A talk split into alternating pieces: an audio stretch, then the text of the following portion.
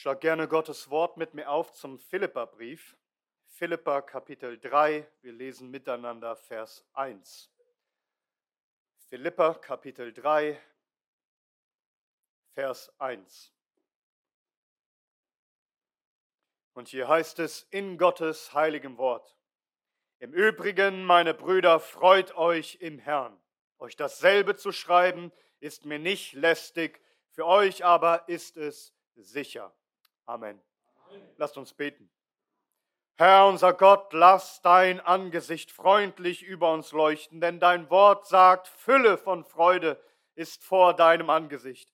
Und so sei uns gnädig, füll uns mit deiner Freude, heile uns von aller Freudlosigkeit. Wir bitten dies zu deiner Ehre und in dem Namen unseres Herrn Jesus Christus. Amen. Amen. Nehmt gerne Platz.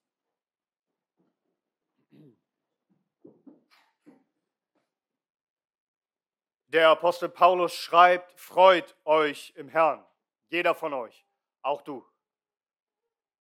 Und darüber lasst uns heute Morgen nachdenken, lasst uns vier Wahrheiten hören über die christliche Freude hier aus diesem einen Vers. Vier Wahrheiten über die christliche Freude. Und die erste Wahrheit lautet, jeder Christ hat die Pflicht, sich zu freuen. Es ist Gottes Gebot. Also Freude ist kein Randthema, keine Nebensächlichkeit, nicht etwas, worüber man sagen kann, das ist ganz nett, wenn man es hat, aber es ist eigentlich nicht nötig. Nein, nein, ganz im Gegenteil. Freude ist notwendig, sie ist essentiell, Freude ist sogar geboten. Paulus wiederholt es, er betont es. Im Übrigen, meine Brüder, freut euch im Herrn, euch dasselbe zu schreiben, ist mir nicht lästig, für euch aber ist es sicher. Paulus sagt im Philipperbrief mehrfach, dass sie sich freuen sollen. Und er spricht diese Freude auch generell immer wieder an im Philipperbrief. Paulus sitzt im Gefängnis, doch er freut sich. Er sagt, er dankt Gott für die Philipper. Und wie tut er das? Philippa 1, Vers 4. Alle Zeit in jede meiner Gebete, indem ich für euch alle das Gebet mit Freuden tue. Paulus sitzt im Gefängnis, aber er betet mit Freude. Und was erlebt Paulus auch im Gefängnis? Na, dass die Leute, das hört er draußen, Christus predigen, aber nur um Paulus zu verärgern. Wie geht es Paulus damit? Philippa 1, Vers 18. Was denn? Wird doch auf alle Weise, sei es aus Vorwand oder in Wahrheit, Christus verkündigt und darüber freue ich mich, ja, ich werde mich auch freuen. Paulus hat also Freude in widrigen Umständen.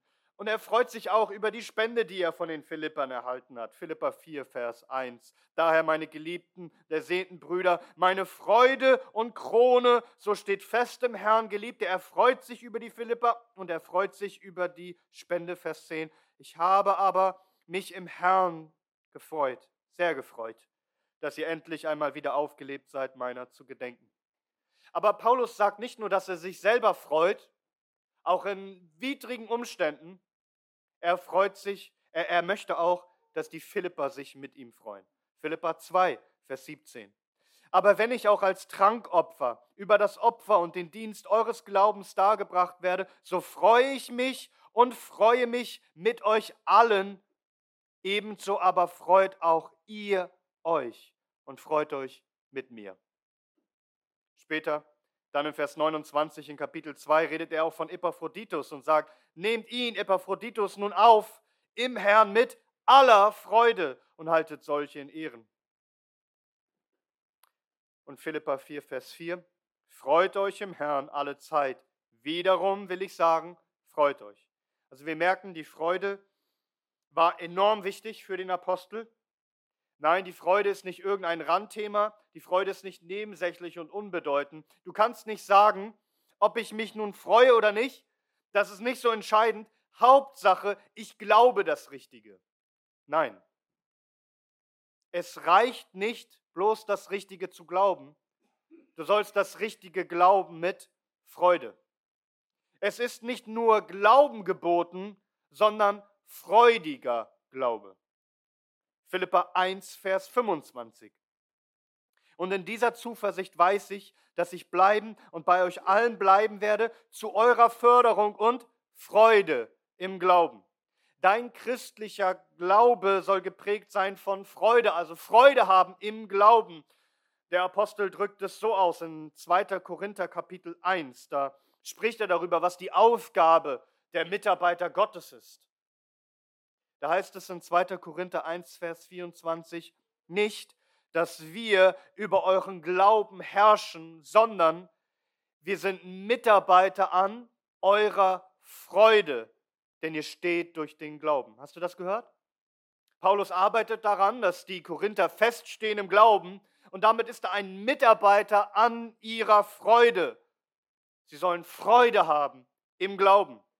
Und ja, dieser, diese Freude ist nicht bloß was Theoretisches, sondern was Erlebbares, etwas Erfahrbares und darum auch etwas Sichtbares, was man sieht, sehen soll an den Christen. Und ja, wir wissen, dass das Christentum häufig als so eine freudlose Religion wahrgenommen wird. Und die großen Kritiker des Christentums sprechen das ja auch an, wie der Philosoph Friedrich Nietzsche, der sagte, erlöster müssten die Christen aussehen, wenn ich an ihren Erlöser glauben sollte.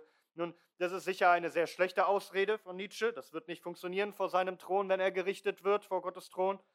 Aber es stimmt, dass wir Erlöster aussehen sollten. Wir haben ja die Vergebung unserer Schuld, wir sind versöhnt mit Gott, wir sind angenommen als Kinder Gottes wir haben ewiges Leben, ewige Glückseligkeit, ewige Freude, dann sollten wir wohl auch etwas glücklicher und freudiger aussehen und auch diese Lebensfreude ausstrahlen, die Freude des ewigen Lebens. Und nicht immer finster dreinblicken und immer niedergeschlagen und gebeutelt sein und betrübt, bitterernste Menschen. Nein, wir müssen anders aussehen als Christen. Das heißt, viel lachen und fröhlich sein, frohen Mutes sein. Und das soll man auch sehen tatsächlich an unseren Gesichtern. Es heißt in Sprüche 15, Vers 13, ein frohes Herz erheitert das Angesicht. Also hast du wirklich Freude im Herrn, dann soll man das sehen in deinem Angesicht. Gott hat das tatsächlich so bei uns eingerichtet, im Gegensatz zu vielen, also vielen Tieren, hat er es bei uns so eingerichtet, dass wir durch Mimik ausdrücken können, wie es uns im Herzen geht. Das heißt, das Gesicht, das Angesicht ist sozusagen Spiegel unserer Seele. Hast du Freude im Herzen, wird man auch das sehen an einem freundlichen, freudigen, heiteren Angesicht, dass du fröhlich bist und Freude ausstrahlst. Und diese Freude ist nicht optional für uns Christen, sie ist geboten. Lasst mich das darum in aller Deutlichkeit sagen. Freudloses Christentum ist kein biblisches Christentum. Im Übrigen, meine Brüder, freut euch im Herrn. Es ist dir geboten, ein fröhliches Gemüt zu haben. Es ist ein Befehl Gottes. Und das steht bereits auch schon im Alten Testament. Wir könnten uns einige Stellen angucken, aber die wohl bekannteste, Psalm 100, Vers 2. Dient dem Herrn mit Freuden, kommt vor sein Angesicht mit Jubel. Also dir ist nicht nur geboten, dem Herrn zu dienen, dir ist auch geboten, ihn mit Freuden zu dienen. Also das ist entscheidend, dass du zunächst einmal begreifst, von Herzen begreifst, dass dies deine heilige Pflicht ist, dich zu freuen. Und du darum auch verstehst, dass du Buße tun musst, wenn du nicht diese Fröhlichkeit gelebt hast und gezeigt hast. Es ist Sünde, den Herrn freudlos zu dienen. Du sagst vielleicht, aber ich kann halt nicht anders. Es, es überkommt mich halt immer wieder meine Schwermut und Niedergeschlagenheit. Ja, wir denken häufig über Emotionen, als sei das irgendwie unbeherrschbar, wie das Wetter. Also wir können einfach nur zuschauen, was da passiert. Also es kommt über mich. Also wie das Wetter wird trüb und regnerisch, es donnert und kracht. Und das ist halt so bei meinen Emotionen, da kann ich gar nichts machen. Oder es wird eiskalt und frostet und so wird mein Herz kalt und ich kann einfach nur zusehen. Oder, oder es kommt plötzlich gute Laune auf. Also schön Wetter, heiter alles. Und, und ich weiß gar nicht, warum ich mich heute so freue und es mir so gut geht. Ein gefährlicher Irrtum eine Lüge. Es ist Selbstbetrug. Dass man angeblich die Gefühle nicht kontrollieren könnte, sondern ja, dass deine Gefühle über dich herrschen. Es ist genau anders herum wahr. Die Gefühle sollen nicht über dich herrschen, du sollst herrschen über deine Gefühle. Und Gott befiehlt dir, dich zu freuen. Und so soll es dein heiliger Entschluss sein, dich zu freuen. Eine Entscheidung im Glaubensgehorsam. Ich werde gehorchen, ich werde mich freuen. Ich werde ein freudiger Mensch sein. Mein Angesicht soll heiter und fröhlich sein. Ich bin frohen Mutes. Natürlich versteht mich nicht falsch. Das meint nicht irgendwie eine aufgesetzte, gekünstelte, also gestellte Freude. Ich rede von ehrlicher, echter, herzlicher Fröhlichkeit. Ich meine auch nicht, dass man sich das einfach einreden soll. So dass man sich diese Freude im Grunde einbildet. Nein, es geht um echten Frohsinn und um, um ein wahres, heiteres Gemüt, um echte Gefühle des Glücks und der Freude. Denn du sollst diese Gefühle nicht einfach selbst produzieren. Du sollst dir das nicht einfach einreden. Heilige Gefühle heilige Freude sollen in dir ausgelöst werden durch etwas wahrhaftig Erfreuliches. Du sollst sagen, ich werde mich freuen und ich freue mich, denn ich habe allen Grund, ich habe guten Grund, mich zu freuen. Wenn Gott dir den Befehl gibt, dich zu freuen, dann hat er dir auch einen Grund gegeben, warum du dich freuen kannst und sollst. Und das führt uns zu der zweiten Wahrheit über die christliche Freude. Zweitens, wahre christliche Freude findet man in dem Herrn Jesus Christus und nicht in irgendetwas sonst und den Umständen. Philippa 3, Vers 1. Im Übrigen, meine Brüder, freut euch im Herrn. Gottes Wort sagt dir also nicht nur freue dich, Gottes Wort sagt dir auch, worin du und woran du Freude haben sollst, nämlich im Herrn. Die Welt hat ja vieles an Freuden zu bieten. Also gutes Essen und Trinken und Gemeinschaft und so viele andere guten Gaben, die Gott dir gibt, dass du dich auch daran erfreust. Also Gott gibt uns gewisse Dinge, an denen wir uns erfreuen dürfen. Er schenkt sie uns sogar auch, um gewisse Niedergeschlagenheit in, meinem, in unserem Leben zu bekämpfen.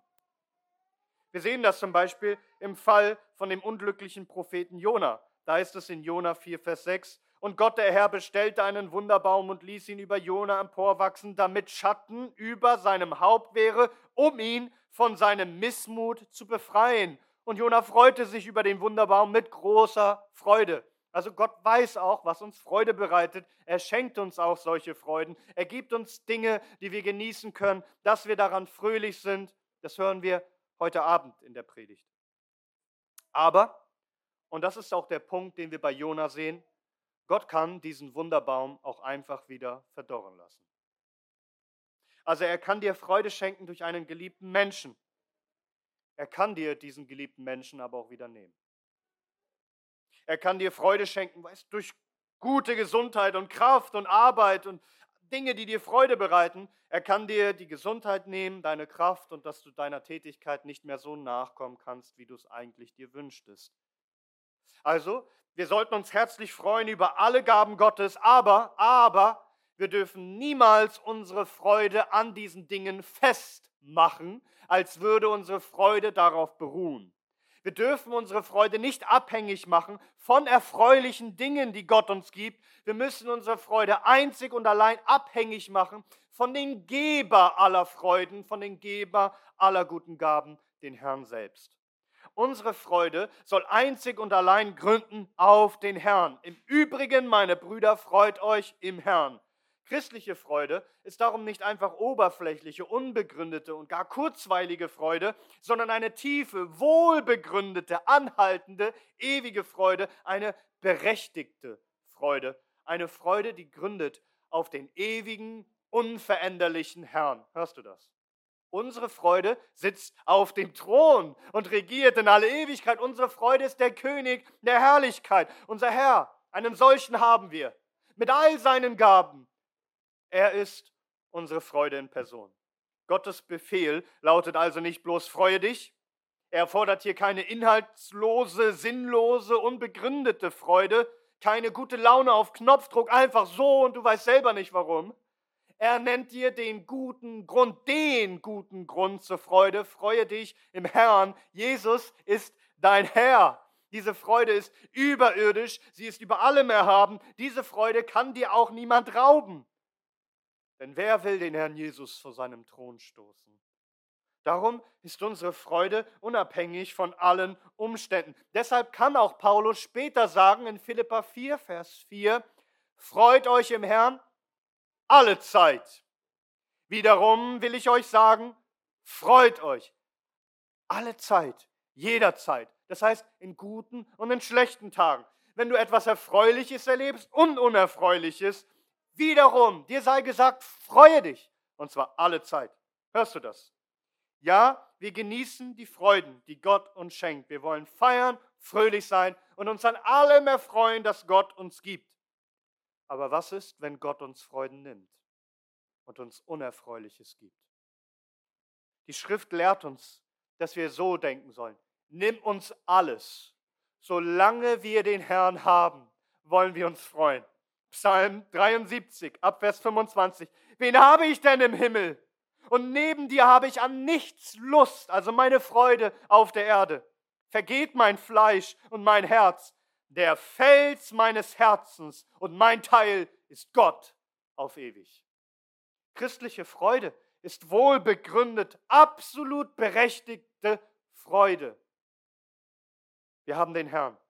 Und damit haben wir alle Segnungen in der Himmelswelt und ewige Glückseligkeit. Es mangelt uns an nichts. Der Apostel Petrus, er, er drückt es so aus in Bezug auf die Christen, wie, wie ist Christus für die Christen? 1. Petrus 1, Vers 8. Den ihr, obgleich ihr ihn nicht gesehen habt, liebt, an welchen glaubend, obgleich ihr ihn jetzt nicht seht, und jetzt hör mal, ihr mit unaussprechlicher und verherrlichter Freude frohlockt. Also, also was macht Christen aus? Dass sie Christus im Glauben lieben, ihn sehen, obgleich sie ihn nicht sehen, und über ihn jubeln, frohlocken mit unaussprechlicher und verherrlichter Freude. Also, die Freude, die Paulus befiehlt, ist die innere Fröhlichkeit des Herzens über den Herrn. Komme, was wolle. Sag mir, hast du und kennst du diese Fröhlichkeit im Herzen, weil du den Herrn Jesus hast, weil du ihn kennst? Eine Freude, die man sich nicht einreden muss, obwohl man doch gar keine hat. Nein, ein, Christ muss sich keine Freude einreden, obwohl er sie nicht hat. Ein Christ muss einsehen, dass er allen Grund zur Freude hat, weil er den Herrn Jesus hat.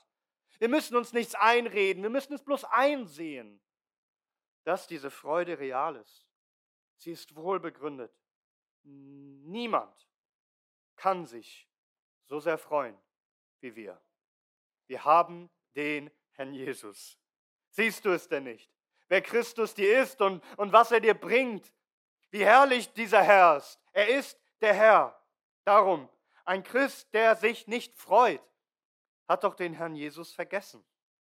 Also Freudlosigkeit ist da, wo Christuslosigkeit oder zumindest Christusvergessenheit im Denken, im Herzen ist. Doch wenn du ihn vor Augen hast, was du in Christus hast, dann wirst du dann musst du dich freuen. Wenn du den Herrn kennst, dann kann dir der Apostel befehlen, freue dich im Herrn, denn du hast allen Grund dazu. Es ist genug Erfreuliches in Christus, dass diese Freude in alle Ewigkeit anhalten wird. Die Freude eines Christen gründet also nicht auf erfreulichen Umständen, sondern gründet sich allein auf den erfreulichen Christus, der immer erfreulich sein wird. Und das macht die christliche Freude so, so andersartig und so auffällig, vor allem in einer freudlosen Welt, wo es so viel Fake-Freude gibt, also ja ebenso viel gekünstelte, unechte Freude, bloß weltlichen Spaß, wo man versucht, sich angebliche Freude zu bereiten. Diese Freude hier ist anders, sie ist echt. Die Philipper, sie werden verfolgt, Paulus ruft ihnen zu, freut euch. Paulus sitzt im Gefängnis, er ruft ihnen zu, freut euch mit mir. Es ist übernatürliche Freude, wie die Welt sie nicht kennt. Besuchst du zum Beispiel in Frankfurt den Palmgarten. Da gibt es viele exotische, schöne Pflanzen. Und damit rechnet man auch, denn sie werden alle gehegt und gepflegt. Es sind einfach die besten Umstände für die Pflanzen. Nichts Außergewöhnliches.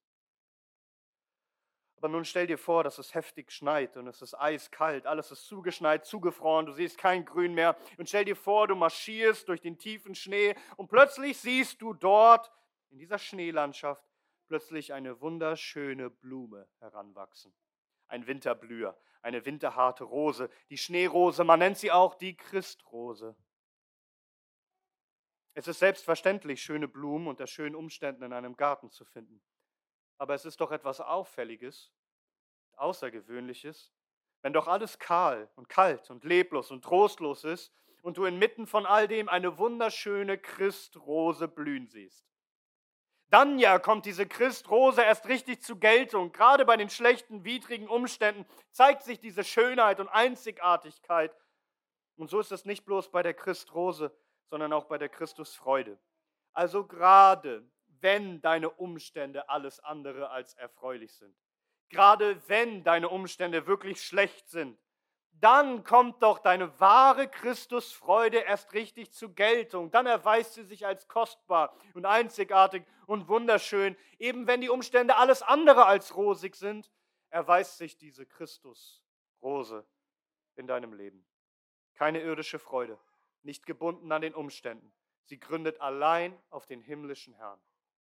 Und darum kann deine innere Freude an Christus, auch konstant und stabil sein. Und du brauchst nicht so wechselhaft sein. Nochmal, so viele Dinge erfreuen uns, also schönes Wetter und Gesundheit, deine Familie, dein Feierabend von mir aus, dein toller Arbeitsplatz. Aber ist diese Freude weg? Ist das Wetter schlecht und du bist krank und du verlierst eine geliebte Person und musst Überstunden machen und verlierst vielleicht sogar deine Arbeit? Erfreuliche Dinge kommen und gehen. Und darum sind so viele Menschen so wechselhaft und so labile Persönlichkeiten, die großen Stimmungsschwankungen unterworfen sind. Denn die Freude der Menschen ist abhängig von ihren Umständen. Anders soll es bei dir sein, und zwar ganz anders. Versteht mich wiederum nicht falsch. In dem Leben eines Christen gibt es Traurigkeit und auch tiefe Traurigkeit und viel Wein. Paulus spricht ja in Philippa 2 von seiner Traurigkeit wegen der Krankheit des Epaphroditus. Aber doch, trotz all dem, bleibt Paulus absolut fest gegründet in der Freude des Herrn. Denn wir, wir trauern anders als die Welt. Paulus schreibt über sich und seine Mitarbeiter folgendes in 2. Korinther 6, Vers 10. Hör mal. Wir sind Traurige, aber alle Zeit freuen wir uns. Hast du das gehört? Also ja, wir sind Traurige, wir müssen trauern über so viele Dinge und doch sind wir alle Zeit uns Freunde. Freut euch in dem Herrn alle Zeit. Wiederum will ich euch sagen, freut euch. Nicht nur manchmal. Nicht nur, wenn es schön und erfreulich ist, sondern dann auch, wenn es traurig ist und wenn es schlecht läuft. Es heißt in Hebräerbrief Kapitel 10, Vers 34, denn ihr habt sowohl den Gefangenen Teilnahme bewiesen, als auch den Raub eurer Güter mit Freuden aufgenommen, da ihr wisst, dass ihr für euch selbst einen besseren, bleibenden Besitz habt. Also es mag sehr traurige Situationen geben, den Raub deiner Güter, und trotzdem sollst du Freude haben in dem Herrn, weil du weißt, dass du keinen Mangel haben wirst. Christliche Freude ist nicht abhängig von äußeren Umständen oder Dingen, sondern einzig und allein abhängig von dem ewigen Herrn. Und nun säufst du vielleicht und sagst dich, ich wünschte mir diese Christusrose, diese Christrose, die, dass die viel mehr blüht in meinem Leben, auch inmitten von Trostlosigkeit, dass ich diese Freude mehr habe. Was, was kann ich denn tun? Das führt uns zu der dritten Wahrheit. Drittens, die christliche Freude muss stets erneuert werden durch Erinnerung. Denn wir Menschen sind sehr vergesslich. Wir verlieren schnell den Grund unserer Freude aus den Augen, indem wir schauen auf die unerfreulichen Umstände und verlieren dann schnell unsere Freude. Und deshalb müssen wir an dieser Freude in dem Herrn, an unseren Herrn immer wieder erinnert werden, dass wir fest darin sind. Philippa 3, Vers 1. Im Übrigen, meine Brüder, freut euch im Herrn. Euch dasselbe zu schreiben ist mir nicht lästig, für euch aber ist es sicher. Man kann auch übersetzen, übrigens, meine Brüder, freut euch im Herrn. Euch öfter dasselbe zu schreiben ist mir nicht verdrießlich. Für euch aber bedeutet es, dass ihr fest werdet. So häufig ermahnt der Apostel die Philipper zu Freude und er schämt sich dafür nicht. Es ist ihm nicht lästig. Er weiß, es muss geschehen. Ich muss euch immer wieder daran erinnern, dass ihr fest seid darin, dass ihr eine Gewissheit habt in dieser Freude. Verstehst du das? Selbst große Männer und Frauen Gottes können in Schwermut geraten, weil sie die Freude am Herrn aus den Augen verloren haben. Man sagt von dem Reformator Martin Luther, dass es eine gewisse Zeit gab, wo er sehr niedergeschlagen, sehr schwermütig war. Und eine Geschichte wird erzählt, die in unterschiedlichen Varianten überliefert wird, aber ungefähr so. Martin Luther empfand eine gewisse Zeit keine Freude mehr. Und seine Frau Käthe konnte sich das nicht länger mit ansehen. Und so kleidete sie sich in einem tief schwarzen Trauergewand und kam zu ihrem Ehemann Martin. Und dieser fragt sie natürlich sogleich, wieso bist du so gekleidet? Ist, ist jemand gestorben? Woraufhin sie antwortet, da du so lange Zeit missmutig bist, muss wohl unser Herr Jesus Christus gestorben sein, der uns doch fröhlich macht. Martin Luther besann sich und er antwortete, nein, er lebt. Und er nahm seine Frau in den Arm und ward wieder froh. Ja, manchmal haben wir eine Stimmung, als würde unser auferstandener Herr Jesus Christus gestorben sein, oder? Als würde unser Erlöser nicht leben, als hätten wir den Herrn Jesus nicht. Wie vergesslich sind wir doch. Wir müssen erinnert werden, so wie Luther. Und darum sagt Paulus euch dasselbe zu schreiben, ist mir nicht lästig. Für euch aber ist es sicher, indem ihr es immer und immer wieder hört. Da ist Freude in dem Herrn. Ihr habt ihn und alle Segnungen in der Himmelswelt in ihm. Was bräuchtet ihr denn noch, um, uns, um euch zu freuen? Darum haben wir es nötig, dass wir erinnert werden. Wir, wir erinnern uns selbst durch das Bibellesen, durch das Nachsinnen im Gebet und in der Familienandachte. Wir werden erinnert im Gottesdienst, in der Predigt, in der Gemeinschaft, im Austausch miteinander. Wir haben als Gemeinde diesen Erinnerungsdienst, der sich auch ausdrückt im Herrenmahl, dass der Herr uns gegeben ist. Brot und Wein zu, zu trinken ist auch ein Ausdruck der Freude, des, des Feierns. Er hat sich für uns gegeben. Ein Ausdruck des Wartens. Wir werden mit ihm feiern an seinem Tisch in alle Ewigkeit. Uns muss es immer wieder vor Augen geführt werden, weil wir so vergesslich sind. Petrus sagt das auch am Ende seines Lebens in 2. Petrus Kapitel 1, Vers 12. Deshalb will ich Sorge tragen, euch immer wieder an diese Dinge zu erinnern, obwohl ihr sie ja wisst und in der gegenwärtigen Wahrheit befestigt seid. Aber solange ich lebe, muss ich euch an das erinnern, was ihr ja schon wisst. Wir müssen kämpfen im Alltag, im tristen Alltag und auch in Tragödien gegen unsere geistliche Vergesslichkeit. Wir müssen sprechen, wie es heißt im Psalm 103. Preise den Herrn meine Seele und vergiss nicht alle seine Wohltaten, der da vergibt alle deine Ungerechtigkeit, der da heilt alle deine Krankheiten, der dein Leben erlöst von der Grube, der dich krönt mit Güte und Erbarm, der mit Gutem sättigt dein Alter, deine Jugend erneuert sich wie die des Adlers. Wenn du den Herrn aus den Augen verlierst, verlierst du auch sogleich deine Freude in deinem Herzen. Darum erinnere dich doch, vergiss nicht, führe dir vor Augen, wer der Herr ist und was du in ihm hast. Warum ist das eigentlich so wichtig, dass wir uns alle Zeit freuen in dem Herrn? Und das ist die vierte und letzte Wahrheit. Die christliche Freude ist dein Schutz. Dein Schutz. Im Übrigen, meine Brüder, freut euch im Herrn. Euch dasselbe zu schreiben ist mir nicht lästig, für euch aber ist es sicher. Oder für euch aber bedeutet es, dass ihr fest oder dass ihr sicher werdet. Wahre Freude im Herrn bewirkt wahre Festigkeit im Herzen. Wahre Freude im Herrn bewirkt wahre Festigkeit im Herzen, denn alles um dich herum mag sich bewegen, mag sich ändern, du magst durchgeschüttelt werden, Umstände werden unerfreulich, Dinge passieren, die dich traurig machen, aber der Grund, warum du festbleibst in all dem, ist deine Freude im Herrn. Einfach, dass du ihn hast. Lies einmal den direkt nachfolgenden Vers. Also euch dasselbe zu schreiben, ist mir nicht lästig, für euch aber ist es sicher, seht auf die Hunde, seht auf die bösen Arbeiter, seht auf die Zerschneidung. Es gab große Gefahren unter den Philippern. Da waren Menschen, die wollten die Gemeinde kaputt machen durch ihre Verführung. Wie können sie geschützt sein vor all dem? Indem sie Freude haben in dem Herrn. Ihr, die Christen des Herrn, ihr sollt keine niedergeschlagenen Kämpfer sein, sondern freudige Krieger für den Herrn, wie es heißt in Nehemiah 8, Vers 10. Und er sprach zu ihnen, wir hören heute Abend noch mehr darüber, geht hin, esst Fettes und trinkt Süßes und sendet Teile denen, die, äh, die nicht für die nicht zubereitet ist, denn der Tag unseres Herrn ist heilig und betrübt euch nicht, also seid nicht traurig, denn die Freude am Herrn ist eure Stärke. Man könnte auch übersetzen, euer Schutz, eigentlich eure Festung, euer Schutzwehr. Wer sich an dem Herrn freut, ist geschützt vor den Dingen, die dir die Freude rauben wollen, die dir, die dir diesen Blick auf den Herrn rauben wollen.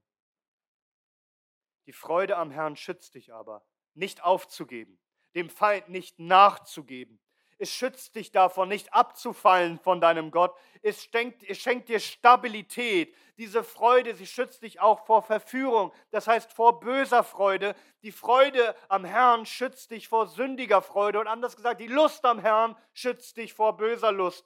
Augustinus beschreibt das, dieser Kirchenvater, in seinem bekannten Werk, Bekenntnisse. Er, er beschreibt dort, wie er immer wieder von, ja, wie er erfolglos gekämpft hat gegen Verführung und gegen böse Lust und wie er sich da immer wieder hingegeben hat.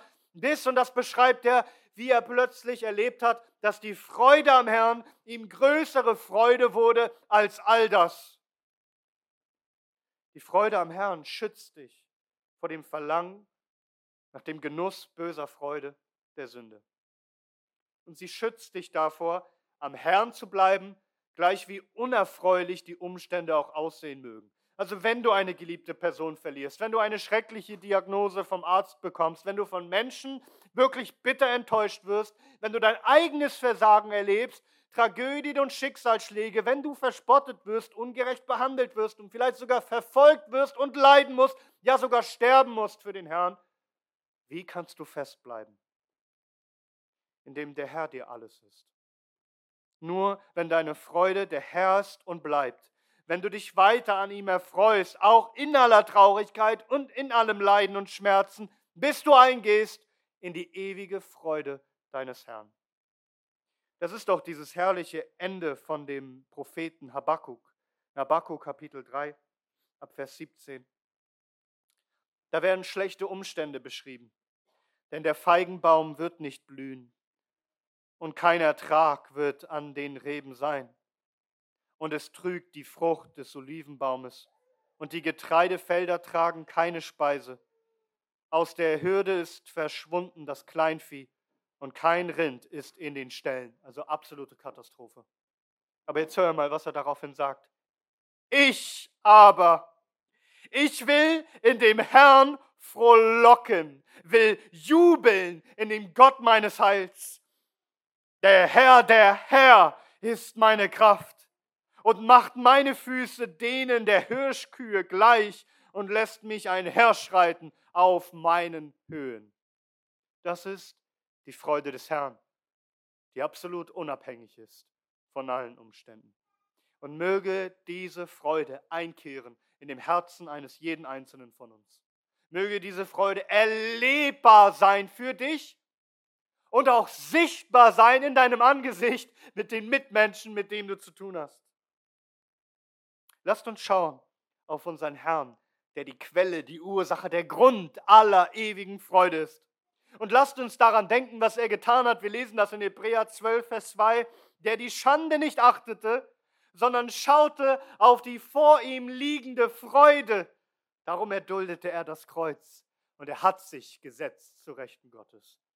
Er wusste, dass diese Leiden, durch die er geht, diese Schande, die er trägt, dass es münden wird in ewiger, verherrlichter Freude. Und wozu hat er diese ewige Freude erlangt? Auch für uns, um sie in alle Ewigkeit mit uns zu teilen. Und so lasst uns schauen auf unseren Herrn Jesus Christus, der für uns gestorben, ja noch mehr auferstanden ist, auf dass wir ewige Freude haben in ihm. Ihm, unserem Herrn, unserer Freude. Ihm sei die Ehre von Ewigkeit zu Ewigkeit. Amen.